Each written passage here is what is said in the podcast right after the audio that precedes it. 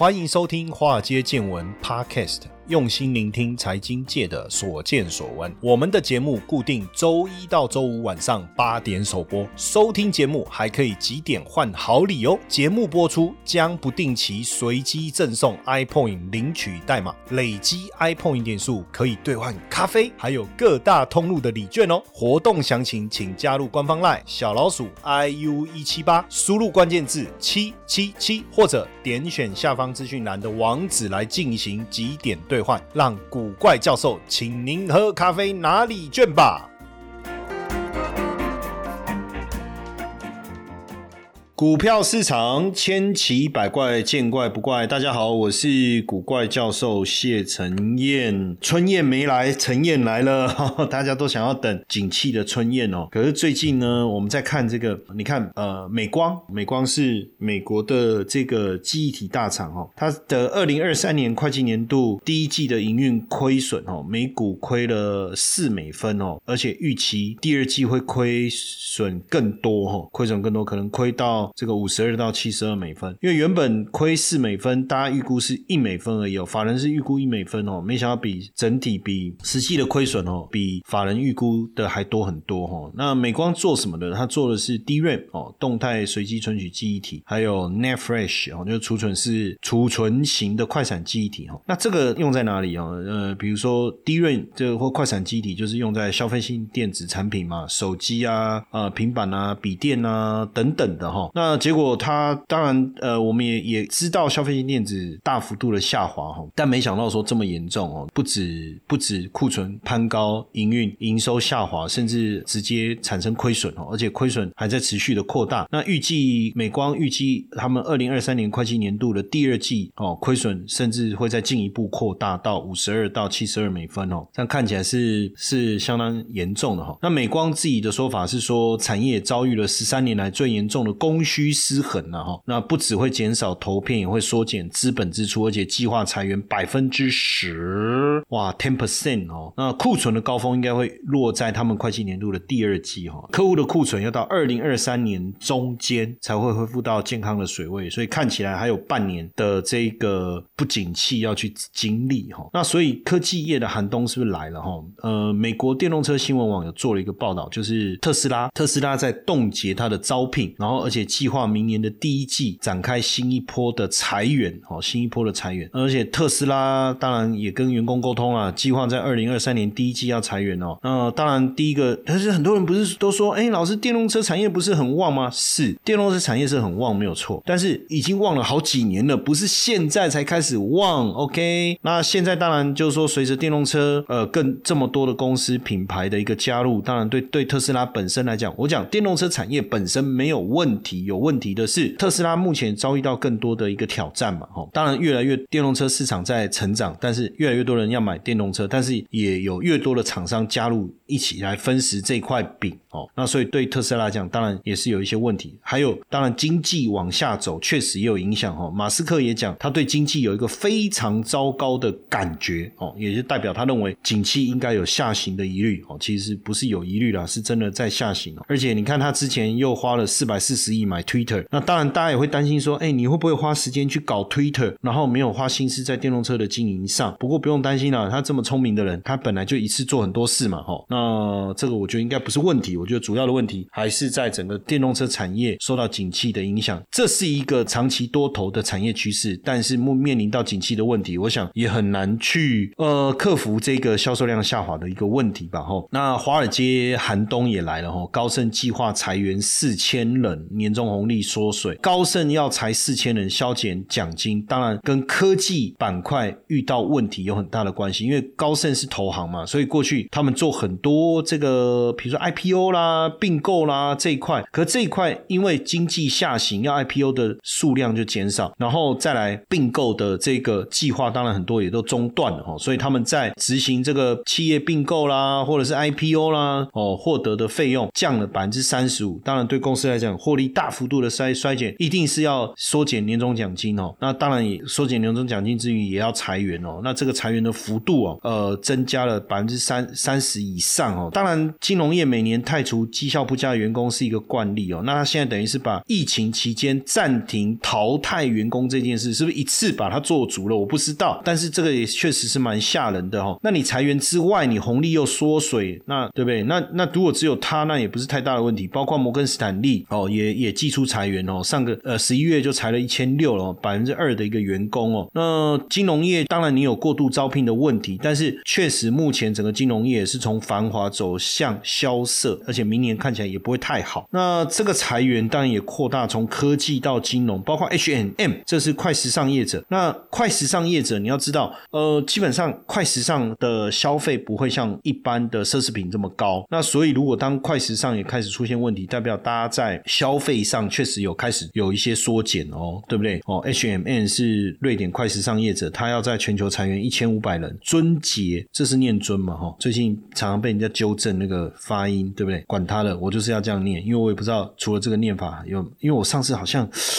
发现。这个念法是是不知道是是是不是错的，对不对？马马上搜寻一下看看，准节啦！哎呀，准节啦！马上约束意志的意思哈。这个《礼记·曲礼上篇》是以君子恭敬准节退让以明礼哦。南史卷三是言言之传，恭敬准节福之基也。哦，有点靠北啊，对不对？哦，准节准节就是裁员，就是为了准节成本跟整顿计划。话哈哇，所以确实哈，这个各个领域开始裁员这样的一个迹象，已经呃持续的在发生哦。当然，呃，H M 的说法是说，削减成本的计划有它的必要性啊，因为面对了高通膨、消费信心的冲击、全球经济的不确定，变成是说他们也希望能够呃省下一些费用，尤其是他们认为这么做之后，二零二三年的下半年可以每年节省二十亿瑞典克朗。哦，瑞典克朗确实哈，在景气呃下行的过程中，节省支出变得是一个非常重要的一个环节哈。那科技的裁员，商办也出现了退租潮，很多办公室的空间，因为对办公室需求的空间就大幅减少啊，那当然就停租啊，或停止新大楼的营建啊，所以就看到很多商业区的办公空间开始呃出现出租啊。哦，你看 Meta 裁员一一点一万人，Salesforce 裁员上千人，Lift 裁员一一层，亚马逊也裁员一。一万人，所以旧金山、戏谷、纽约、奥斯汀这些大都会的商业区开始办公空间一个又一个的空出来哦，就变这样子哦。那很多甚至他把空出来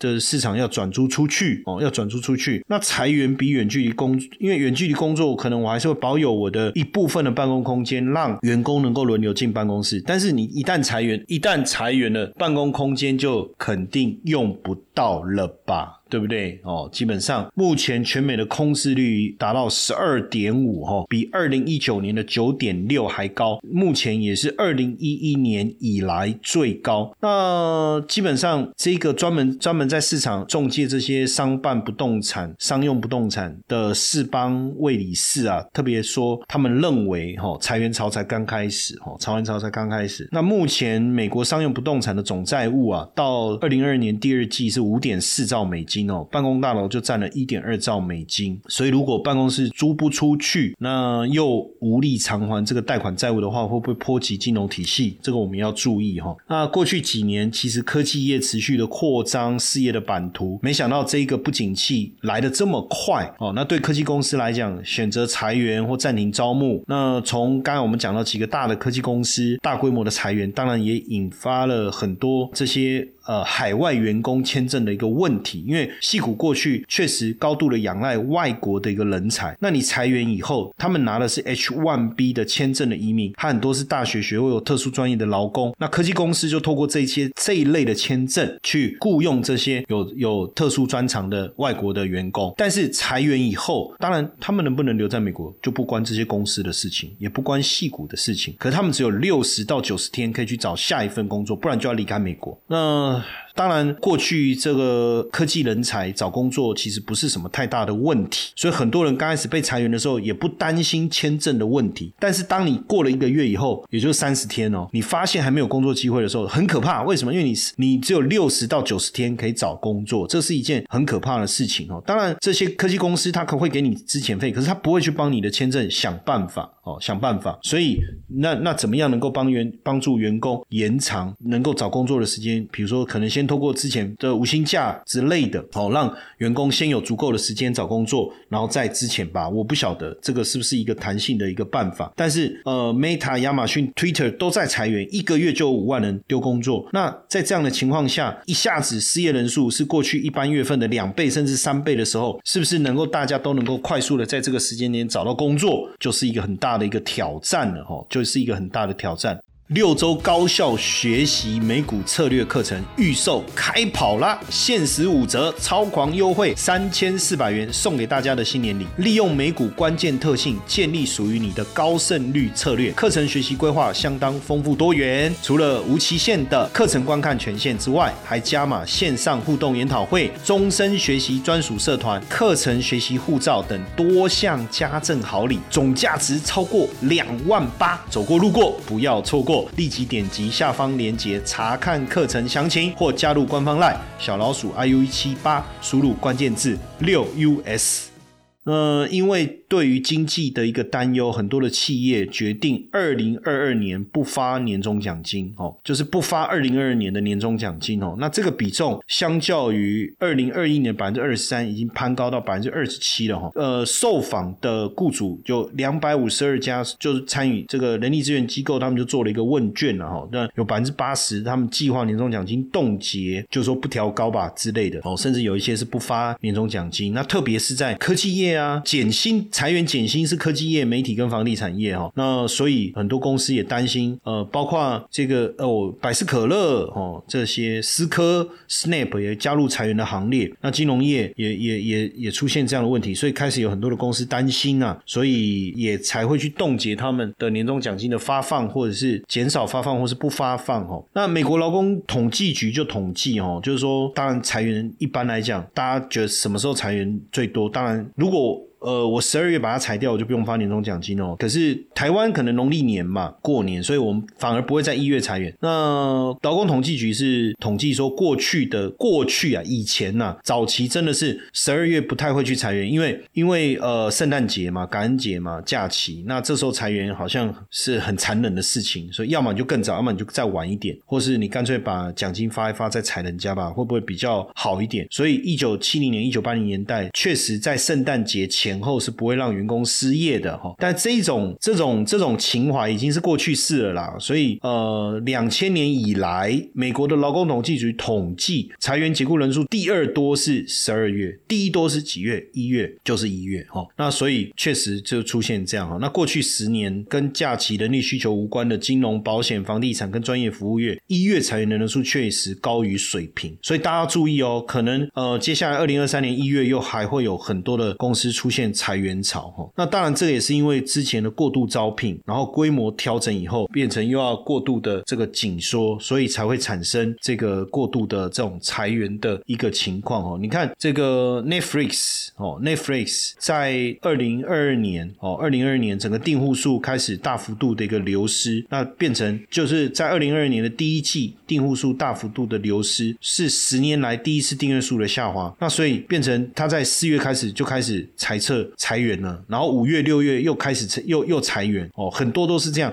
就是因为呃居家上班的关系，还有突然爆发出来的这种消费潮，然后就让科技公司它短期间之内大量的招聘，然后现在没办法就产生这样的一个现象了哈。那小米呢也开始也大裁员，估计六千名员工受到影响哦。那不过他们的补偿政策还不错，所以大家会觉得说就负面的声音比较小，但是最主要原因当然也是呃小米财报由盈转亏。推啊，哦，这件事让市场大家觉得吓一跳啊！怎么短短一年的光景啊，电子大厂小米也是手机大厂啊，从过去这个手机销售还赢过三星跟苹果哦，但是市况整个反转以后，既然让小米跌落神坛哦，跌落神坛。二零二一年小米全球销售量月增百分之二十六，月销售占比十七点一，当时三星跟苹果分别是十五点七跟十四点三哦，年度销售量小米整个也串起来哈，那没没想到现在既然会出现这个亏损的一个情况哦，那可见这个啊景气对整个手机市场的冲击真的相当相当的大。当然对小米来讲，想办法往电动车走，或许也是一个方式哦。那不过呃，全球前三大智慧手机品牌小米大幅裁员十五趴，超过五千名这样的一个传言。当然他们他们是说，据说是有有有要裁员，但是好像没有那么多了。但是不管了，基本上最后会不会裁那么多，可能某些部门确实裁的比例很凶哦。但这样的一个裁员的状况确实蛮惨烈的哈，蛮惨烈的。呃，包括这个对岸的大陆的 IC 设计龙头啊，维尔集团也挡不住这个冲击啊。它旗下全球前三大的 CMOS 影像感测器厂豪威也发出警告，要冻结人事、停发奖金，然后对高阶主管减薪哦。那农历春节期间也要停工，这个砍这个研发支出哦，冻结各种费用，希望降低成本达到两成哦。那包括我们台湾的 IC 设计厂，很多也受到这种库存的一个拖累，也要开始精简这个人事哈，也要开始精简人事。所以可见整个科技市场确实受到很大的一个影响哦，确实受到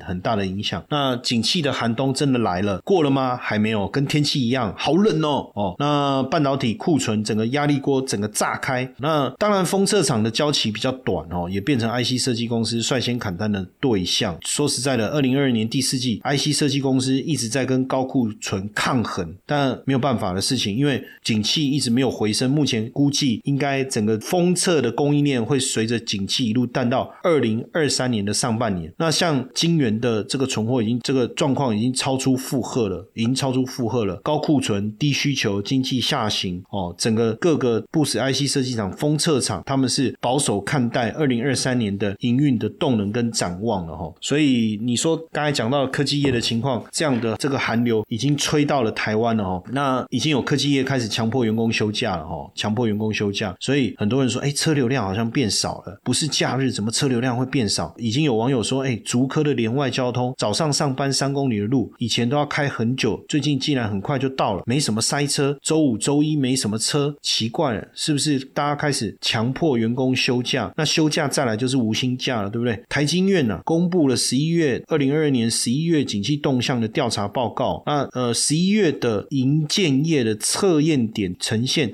连续下滑，连续下滑。当然，呃，终端需求的一个影响哦，然后景气通膨的一个疑虑，确实让整个这个不动产的大家对于景气的看法，所以对于不动产的这样的一个购买的意愿也大幅度的下滑，也影响到整个营建业。所以台经院的。景气调查报告认为，二零二三年可能要依靠的是什么内需？这一波景气回档的速度太快哦，不管台湾也好，中国也好，日本也好，韩国也好，出口都出现连续而且大幅度的一个衰退。所以，如果二零二三年台湾的经济成长真的能依靠的是什么？应该就是内需，就是内需了。要不然怎么办？对不对？景气看起来是更保守。所以，中央大学台经中心呢也公布了消费者信心指数哦，消费者信心指数，二零二二年十二月的消费者信心指数。是五十九点一二，比十一月的六十又降了一些些，创了十续创哦，续创就是一直跌，一直跌，一直跌，一直跌，创了十三年的新低，表示在物价持续上涨的情况下，有景气疑虑的情况下，担心无薪假，担心没有工作，房子不敢买了，甚至连消费的信心、消费的意愿、消费的信心就是消费的意愿呢？哦，那消费意愿下滑，那